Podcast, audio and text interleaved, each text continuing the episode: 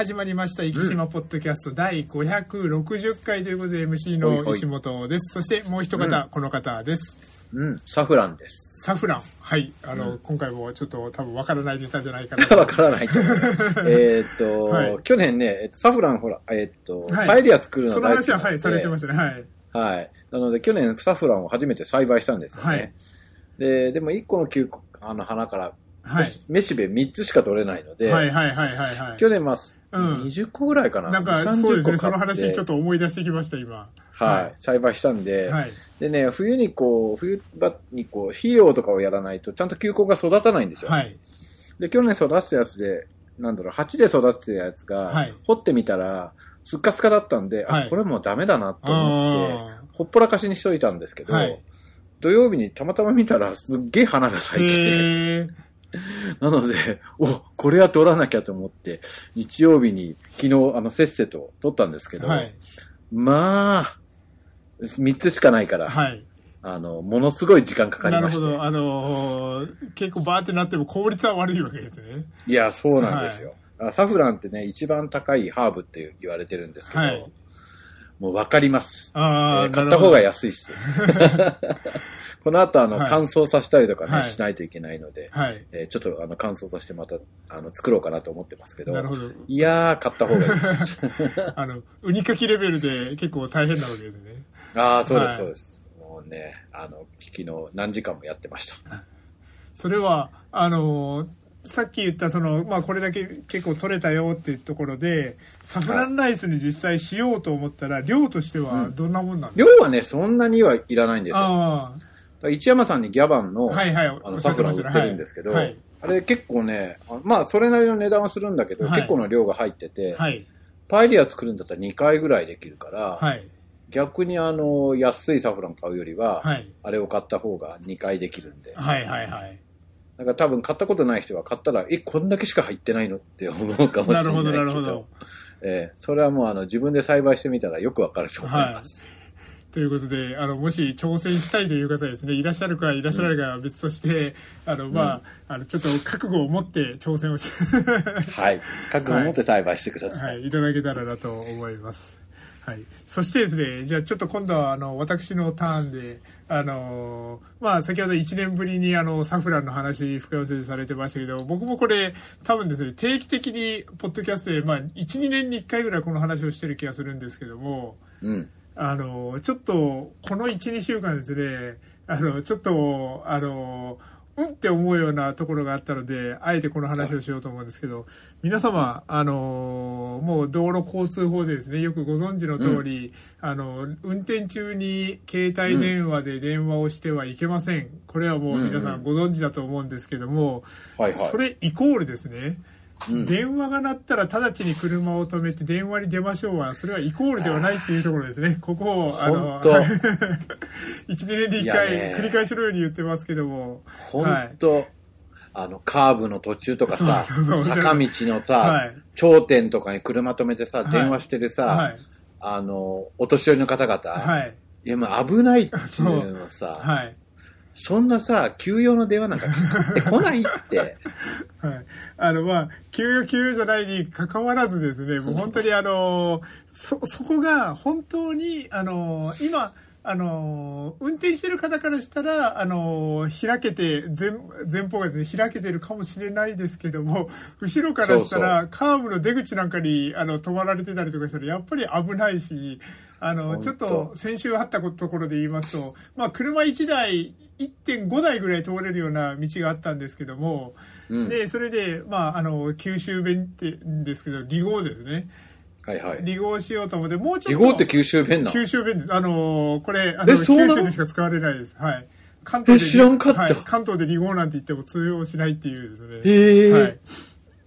なんですけども、それで、あのーもうちょっと、あの、こっちに出てきてくれたら、離合ができるわけですよね。はいはいはい。っていうところで、前前の車が止まってるなと思ったら、電話をされてるんですよね。うん。で、えっ、と、それで、あのー僕は、あの、もう目があったわけですよ、そのドライバーの方ですね。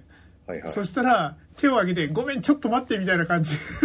いやいやいやいや。言ってるんですけどもいやちょっと待ってじゃないよと。すごいね。でその後れで待ったの？まこちゃん待ったの？いやもうあの動けないからですね。でで結局優しいな、はい。降りて、降りてってガツンってなやらなかったんだ。はい。っていうような感じで、あのーもう、福山先生のさっきおっしゃった通り、まあ、休養の可能性はあるかもしれないけど、まあ、運転を止めてまで出なきゃいけない電話がいくらありますかという話と、あと、どうしても職業からですね、あの、休養の電話を受ける必要があるとかですね、そういう方は、今そんなに、あの、ハンズフリーの設備って高くないので、あ、本当、はい。あのーなんか昔、その、はいさっきの同行法の時にも思ったんですけど、はいはいそのなんだろう、みんなでね、はいあの、わざわざ車運転しながらペン持って話してる人はさ、買えよって、そうそうそう。本当に。はい。あの、よくわからないっていう方は、そこら辺のあの、車屋さんに行ってですね、なんか、ハンズフリーにしたいんだけどって言ったら、あの、そんなに難しくなく、今時できますし、あの、もう、ちょっとでもスマホに詳しいって方は、あの、あの、ハンズフリー対応のイヤホンとか今そんなに高くないからですね。うんはい。だから、あの、いずれかを選択していただけたらなとですね。はい。それともう一つ、あの、はいこれもよく、あの、ポッドキャスト1、2年に1回言うんですけども、あの、ウインカーは飾りじゃないですよと。なるほど、なるほど。そうなんよっていうのがね、ね。先週この携帯とウインカーがですね、立て続けにちょっとうって思うようなことがありまして、はい。ウインカー出さないやつはもう猿だもんね。はい、もう本当にちょっとですね。で、まあ、僕は結構あの、走る歩くをするんですけども、あの、まあ、運転される方はですね、周りに車がいなければウインカー出さなきゃいけないってなってるけど、歩行者も結構ウインカーに左右されるんですよね。ウインカー、うんうんあ、左に曲がってきそうだなと思ったら、ちょっとスピードを緩めても、あの、あえて巻き込まれないようにこっちも止まっておくとか、そういうこともうんうんうんできるんですけども、ウインカーを出さずに結構急にブオンっていう感じで、あの、左折されてきたりとか。引かれそうになるときあるよね。でそういうやつっていつも出してないんだよね。はい出してないからそういう風な運そうです転になる、。あの、どこでそういうことがあったかというと、あの、マルエンのところ、ダイソーさんのところですよね。僕が、あの、天野川さんの方から、こう歩いてき、歩いてたんですよね。そう、あそこ多いですよね。そう。そしたら、前のはい。神話銀行のとこでしょ、そえっ、と、じゃ、の、あの手前ですね。だから、あの、ダイソーがあるところですね。はい。あ大丈夫。ああ、ははい、はいはいはいはいだから、あの、交差点じゃなくて、そこで、あの、一個先んとこねはい生活館の駐車場に入るために、なるほどはいなるほど曲がろうと。で、確かに薄暗くて、こっちもちょっと黒っぽい服を着てたから気をつけなきゃいけないところではあるんですよ。僕は歩道を歩いてるわけですよね。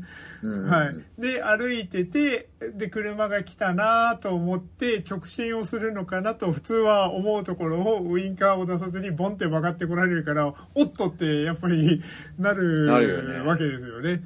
はい。というところで。ピピーパークのとこも多いんですよ。ああ、なるほど。あ、福山先生、目の前ですね。そう。はいあの、うちのがあの、引かれそうになるからああ、そう、なので、あの、歩行者からしたら結構、あの、急に左折されてきたら結構怖いので、そこは、そうそうあの、ぜひ、あの、車が周りにいないタイミングでも、歩行者もウインカーを見てるっていうのを、ちょっと皆さん、あの、まあ、あの、なんでポッドキャストで言うかというと、結構、池 FM で流れるので、車で聞かれてる方もいらっしゃると思うので、はい。おせあと、はい車といえばね、はい早い時間からライトつけてって感じ。ああ、そうです自ね。分が見えてる。る、見えてないじゃなくて、はい相手に対して車が来てるっていうのを知らせるためにライトはつけないといけないはい。から、もう薄暗くなって、ほら、今はほとんどほら自動じゃないですか。はい。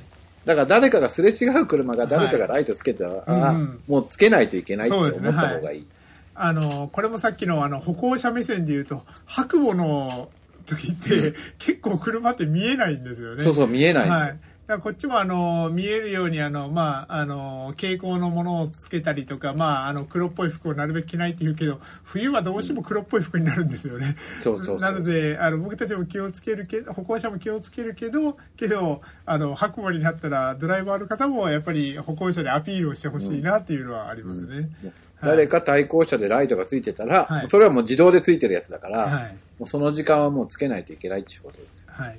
というところで、あの、1、2年に1回の、あの、運転マナー向上ポッドキャストという、警察、警察から表彰される。はい。本当ですね。あの、今までまだ褒められたことないんですけどね。あの、ということで、あの、まあ、今言った、あの、携帯電話ですね。これは、あの、まあ、運転しながらで、あの、止めるのはいいけど、止めるのはどこでも止めていいわけじゃないですよというところですね。そこと、ウインカーを出しましょう。そして、白母になったらライター、ライトをつけましょうですね。この3つを、ぜひ、あの、遵守いただけたらなと、はい。あの、壱岐警察署の皆さん、あの、僕たちに、あの、表彰をしてくれる、ただ、あの、お待ちしてますので、あの、そしたら、あの、定期的に月に1回ぐらい言いますので、はい。よろしくお願いいたします。はい。というところでですね、ちょっとオープニングトークは、ちょっと、あの少し怒りを 感じながらの啓発ラジオとなりましたけども、コーナーの方に行こうと思うんですけども、えっ、と、今週はですね、あの週、えっ、と、トークテーマ。うん。の週というところで今回のトークテーマはうん何にしたかと言いますと,、えーと駅からお土産駅へのお土産どうするというトークテーマなんですけどもあのたまたまですねちょっとあの駅からのお土産っていうですねそれをちょっとあの記事があったりとかちょっと僕自身もあのちょっと昔お世話になった人のところに近々行かなきゃいけないっていうのもあって、はいはい。ちょっとお土産をと思ってそれであのサイトを見てたらですねちょっとあのいいサイトといいますか、うん。あの3パターンですねちょっはいとサイトがあったので、ちょっとそこを紹介しようかなと思うんですけども、はいはい。これまずはですねもう公式といいますか、うんあの、壱岐観光ナビですね。はいに載ってた、壱岐島に来たら買いたい外せない島土産っていう特集がうんうんありました。あの、公式がおすすめする、えっ、と、壱岐のお土産というところで、はい。あの、まずは、当たり前ですけど、壱岐に来たらやっぱりウニは外せないというところで、まあ、そうよね。はいウニの瓶詰め、ウニ飯、イカウニという形でウニの加工品が買える店はこちらというリンクがそうですね。やっぱね、生ウニ、まあ最近ね、取れなくなってきてるからね、なかなかあれですけどはね。い、さっきのサフラン並みにですねやっぱりウニを取るっていうのは大切大変ですけどね。やっぱね、関東に行くとね、大体北海道のウニさんが出てこられるんですけど、はいはいはいはい。うーんってずっあと 思って食べてた記憶があはい。ります。そして、えっ、と、ウニだけじゃない、玄界などの恵みをお土産にということで、なかなか刺身を持って帰るっていうのは大変ですので、ねあのー干物系ですね。そうね。はい。アジの干物だったりとか、あとは、青さわかめの海藻類。はい。もうね、青さの味噌汁、生青さの味噌汁飲んだら、もう他の味噌汁は飲めないぐらいの勢い、そうです。ね。もう本当おっしゃる通りですね。あの、駅に来て、まあ、春先からちょっと初夏にかけてですね、すねスーパーを覗いていただいたりとかすると、青さとカジメですね。うんこの二つが売ってますので、ぜひ、あの、なんか、すぐ福岡に帰れるよとか、それぐらいの方に関してはですね、ちょっと買って帰ったら、あの、いいんじゃないかなと思いますね。はい。そして、えっ、と、最近、これもなかなか取るのが大変ですけども、スルメイカの一夜干しということはいはいはいはでい。美味しいねは美味しいですね。もう、つまみに最高っすね。はい。そしてですね、僕はあの、病気をしてからですね、ちょっとはいあの、味覚が、僕は今までですね、あの、和菓子というか、あんこがあんまり苦手だったんですけども、ほなんか、あの、病気して治療してる中で、あの、あんこが、あの、なんか、急になんか欲しくなるというか、食べれるようになってそうなんです。はい。きゅうりは？あ、きゅきゅうりはまだ味覚が変わってないですね。あれもそもそも味覚というか匂いがダメっていう、はい。というところで、えっ、と、昔から愛され続ける息のお菓子というところで、かす巻き、ああ、なるほど。紹介されてるんですけど、僕はあの、はいはい本当に最近ハマったのがですね、え丸善さんのかす巻え。き。ですね、あの細長いやつですね。はいはいはいあれ、ちょっと素朴で美味しいなというところで、まあ、お茶菓子とかに使われるんでしょうけども、うん僕あの、結構コーヒーと合うなと思って。ああ、そうですね。はい結構甘いもん、コーヒー合います。そうですね。あの、コーヒーと、まあ、カステラとコーヒーとかって結構セットでですね、はいはい出てくることがあるので、まあ、かす巻きココーヒー、やっぱり合うのかなとね。で濃い、濃い系のコーヒーに合いますね。はい。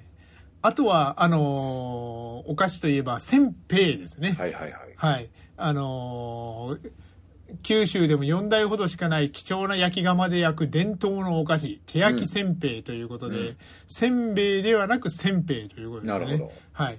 ということで、あの、なんで煎餅かっていうのはちょっと書いてないので、ちょっとわからないですけど。はい。そんな感じで、公式には、まあ、こういう、あの、まあ、あとは焼酎だったりとかですね、はいはい。息の塩だったりとか、いろいろ民芸品とかも載ってたりするんですけども、はいはい。今度はですね、うん。まあ、あの、ちょっと、外の方がといいますか、えっ、と、はい。先取りというサイトですね。うん。こちらで、えっ、と、取材に来ていただいての記事、まあ、反公式といいますか、おそらくあの、公式の方もちょっと絡んでるんじゃないかなと思いますので、うん反公式のサイトというところで、えっ、と、息のお土産おすすめランキングというところで、うん8位ま、8位から1位まで載ってますので、ちょっと紹介していこうと思うんですけども、はい8位、うん。若宮水産さんの、これ僕初めて知ったんですけども、うん。生き牛入り柚子キーマカレー。ああ。はいご存知ですかこれ？はいはいはい。売ってますね。はい。黄緑色のパッケージに黄色の文字で、ゆずキーマカレーですね。こちら、はい、あのーなんか、あのー僕はこの、生き、生き牛カレーはですね、その、若宮水産さんの何度も見たことあるんですけど、このゆずキーマカレーっていうのは初めて見たなと思って、ちょっと、まあうちでは絶対出てこないですね。ああ、なるほど。はい。そして、7位。こちらも、あの、おなじみと言いますか、あの、生き水産さんのウニ飯の素ですね。そうね。あの、数年前からのパパッケージがねそうそう変わって、あの、で、サイズ的にもお土産物に、値段的にもお土産物にぴったり、しかも賞味期限は発送日より100日ということなので、うんはい。あの、息の郷土料理であるウニ飯を自宅で楽しみたい方にはぴったりなお土産ですということで紹介されてます。まあ、先ほど、あの、公式の方でもウニ飯っていうですね、うんキーワードがありましたけれども、まあ、ポッドキャストを聞いてる、もしくは、あの、息に住んでるっていう方はもう、ウニ飯っていう言葉、あの、重々ご存知かと思いますけども、はい。あの、ウニ飯ってそもそもなんだっていう方も結構いいるかもしれませんので、はい。あの、米と水と、あの、このウニ飯の素を一緒に炊いていただいたら、あの、ウニの炊き込みご飯のイメージですね。美味しいですよね。美味しいですね。はい。なんで炊くんだっていう人は、そうそうそうまあ食べたことない人ではい、すよね。もうおっしゃる通りです。はいあの、何度も言いますけど、僕は最初来た時に、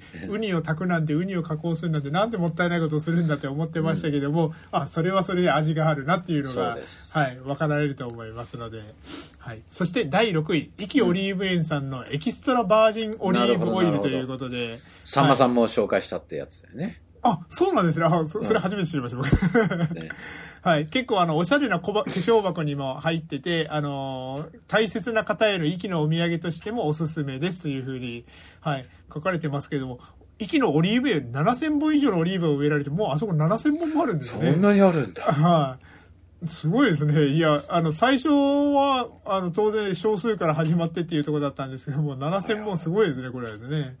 そして、えっ、と、5位は、あの、先ほども出てきましたが、息の塩ですね。うん。そして、えっ、と、ちょっとここら辺ちょっと時間も見ながらと、ちょっと飛ばしていきますけど、4位、生島ファクトリーの、うんえっ、と、これは、ユフロングウォレット、ユーフーですかね。はい。あの、足部でしたかね、この生島ファクトリー。はいはい昔で幼稚園かなんかがあったところ、そうですね。。はい。あのー、よくあのー、都会とか、都会というか、あのー、本土をドライブしてると、どう考えてもコンビニの居抜きだよね、みたいな建物が ありますけども、ここも、どう考えても保育所かなんかの居抜きだよねって思うようなところで、はい。この生島ファクトリーありますけども、あのー、まあ、息でこういう、なかなかこういう加工品っていうのがですね、今までお土産としてなかったところですけども、これ、生き、生き島で放牧している生き牛の皮を使用しているということで、はい。息の魅力が詰まった長財布ですということですので、もし、あの、見かけた方は利用してみたらと。そして、3位。天の川酒造本格麦焼酎天の川というところで、はい。あの、ズバリ天の川酒造さんの天の川が、あの、紹介されてるんですけども、あのーこちら、まあ、生き焼酎、麦焼酎全体っていうところもありますけども、あの、天の川さん、こちら、えっ、と、上圧上流と貯蔵にこだわり、江戸時代から続く生き焼酎ということ、あ、違うな、これ。生き焼酎自体が江戸時代から続くですね、これはですね。はい。ということで、天の川さん見かけたら、あの、パッケージ、パッケージというか、あの、ラベルも結構綺麗な、天の川をイメージした綺麗なラベルになってますので、お土産物としても喜ばれるんじゃないかな、なるほどですね。はい。そして第2位、長田商店さんの長田の生ウニということで。なるほど、そはい。うね。はい。こちらも、あのー生ウニ自体はですね、あのーやっぱり、あのーと、他のところとかで買ってきて保存が効くものに関しては、うんウニあんまり好きじゃないんだよねっていう方いらっしゃると思うんですけど、うんうんこちら、明晩などの添加物は不使用で、取れたての味を堪能できます。一回、あの、瓶の生ウニ、あ、瓶のウニあんまり好きじゃないんだよねっていう方は、ぜひですね、ちょっとこのはい。全然違います。はい。もう別物と思っていただいては、楽しんでいただけたらと思います。そして1位は、うん土井製菓さんのかす巻きということで、先ほどあの、丸善さんのかす巻きを見ましたこちらの土井製菓さんのかす巻き、ちょっとあの、丸善さんのと比べたら、あの、小ぶりなサイズにはいはいなってて、あのーできてます。で、あのー太巻きと細巻きの2種類がのラインナップがありますということなので、まあ、あの、お好みの方を食べていただけたら。で、あの、あんこが入ってカステラって思う、あの、なんで、ちょっと賞味期限は短いのかなって思うかもしれないけど、3週間は持ちますので、うんで、個包装になってますので、あの、お土産物としてもいいんじゃないかなと思います。個人的には白あんがおすすめです。あ、なるほどですね。あの、この前ですね、僕、はいあの、食べたんですけど、ああの、あんまり知られてないとか言ったら怒られますけど、あの、まあ、今、丸善さんと、あと、土井製菓さん出てますけど、あの、堀之内製菓さんの、うん。あの、かす巻き、あの、うん白あんですね、うんあの、めちゃめちゃ僕、あの、ハマってですね、あれにですね。はい。丸善さんも美味しかったんですけども、あの、堀之内製菓さんのあの、白あん、ちょっと、すごく美味しいなと。はい。というところで、ちょっと、堀之内製菓さんからあの、スポンサーの、はい。他にもあの、はい。一気和菓子屋さんもいっぱいありますので、いろんな、あの、ちょっと、あの、僕味覚が変わったので、いろんな和菓子を楽しんでみたいなと、はい。はいはい。17年目にして思っております。お茶と合うよね、お茶とね、今寒くなってきてね。そしてですね、はい三つ目は、先ほど公式、準公式みたいな感じで紹介していきますけれども、うん長サーチというサイトで、うん。えっ、と、まあ、元協力隊の方なんですけども、はいはい。あのー、壱岐で、えっ、と、夫の実家、畜産農家がある長崎県壱岐島に移住しましたというですね、あの、主婦の方が紹介する、壱岐島在住の現役主婦がおすすめ、絶対喜ばれる実用的な島土産ベスト3と、うん。はい。ちょっとあの変わった視点で紹介されています。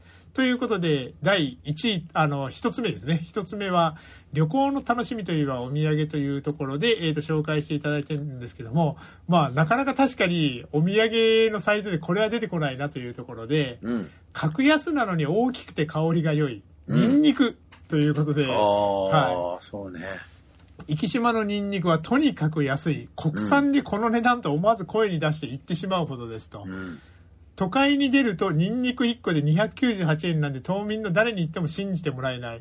大体駅では5個100円ぐらいですというような話。そうはいね。そう、そう言われればそうだね。確かにそうですね。あの、JA さんの直売所とか、スーパーとかのあの直売のとコーナーとかですね、結構ニンニク袋に入って、確かに5個100円ぐらいで売ってるイメージで、で、またでかいですよね、い息のニンニクですね。ね。まあね、はいいろんな種類があるみたいですけどね。はい。結構、あの、ニンニクといえば、あの、鹿児島とかですね、有名だったりとかしますけど、はいはいとかね。はい。あの、火山灰の、火山灰土が結構合うらしいんですけども、そういう意味では、あの、息はあの、シワラですね。シワラ、あの、まあ、竹の辻のふもとで、もともと竹の辻も昔は活火山だったというところなので、うんうん多分竹の辻の、あの、火山灰土っていうのが多少残ってるんでしょうね。うんだから、あの、息の中でシワラで結構ニンニク作られてる方が多いかなという、我らがイレブンの、そうですね。あのね、そう、はいお家も作ってらっしゃいます、そうです。ね。はい。そういうようなことがありますので、ちょっと息のニンニク見かけた方は、ちょっと旅行中、うんちょっと買ってみようかなと思っていただけたらですね。そして二つ目。これは先ほどもちょっと出てきたんですけども、アジの干物ですと。ああ、そうね。はい。こちらも島内の宿泊施設や朝食に必ず出ると言っても過言ではないということで、確かにそうですね。はいいや、。美味しいよね。はい。ちょっとアジの紐のですね、これから冬、あの、ちょっと、あの、熱いお酒と晩酌しながらですね、ねあの、最高かなと、はいはい、思います。そして、これもまあ、確かになかなかお土産物屋さんで、スポットがなかなか当たりづらいものではあるんですけれども、島のスパイスを家庭でも現役主婦おすすめの調味料というところで、マルリュウさんの醤油がここ紹介されてるんですけども、うんなるほどはい。お刺身に合うちょっと甘めのお醤油はいはいですね。はい。そしてもう一つ、あの、柚子胡椒。はいはいはい。はい。あの、池の柚子胡椒、これ結構美味しいんですよね。美味しいよね、はい。うちはあんまり出てこないけどね。はい。あの、いろんな理由でですね。はい。そして、えっ、と、こちら、あの、この方のお家で、今、ブームというところで、はい。ウニ味噌。これ僕見たことないんですよね。はいはいはい。はい。あの、現在ではウニ、味噌、砂糖で、お土産物屋さんであんまり売ってるところ、僕見かけたことなかったんはいはい。ですけども。まあ、季節によっては出てきますよね。はい。ウニはお土産には高価すぎるという方は、ウニ味噌はいかがでしょうかというところで、はい。あの、ご飯が止まりませんということなので、はい。まあウニ味噌っていうか、ガズ、バフンウニっていうか、がガゼ、そうですねガゼウニですね。はいの、ね、味噌と合わせたやつ。まあ、美味しかった。美味しいよね。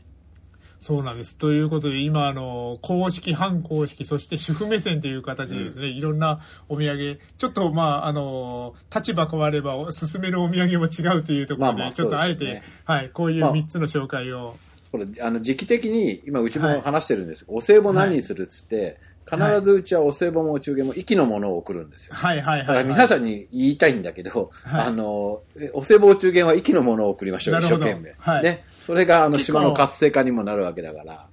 あの、意外と駅から送られるっていう中で、一番送られてるのは、あの、メロンなのかなと、ね。あーのそうねメロン6月ぐらいに、あの、JA さんに、あの、行列ができますもんね、夏はね。そうですはい。ね。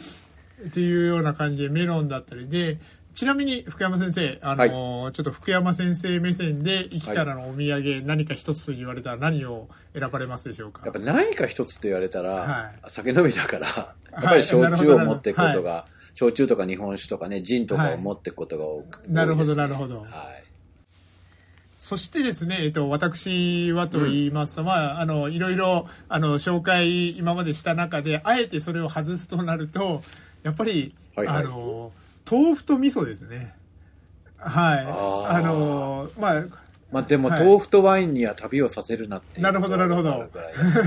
あの、実家に帰る時とかですね、あの、もうすぐ、あの、そうなんですすぐ、あの、帰れるような時とかは、あの、うん。というのもですね、うちの実家、あの、マルリュウの味噌が大好きで、はい、あの、必ず、あの、マルリュウさんの味噌をですね、あの、買って帰ると、あの、言われるぐらい、なので、実家に帰るときは、あの、途中ス、あの、帰りスーパーに直前に寄って買って帰るというね、そんな感じで、はい、動いておりますというところで、で、なんですけども、もう残りちょっと3分ほどになってしまったんですけども、今日のトークテーマは、うん。駅からのお土産と、駅へのお土産というところなんですけども、なんか駅へのお土産といったら定番あのミスタードーナツですね、ミスドが。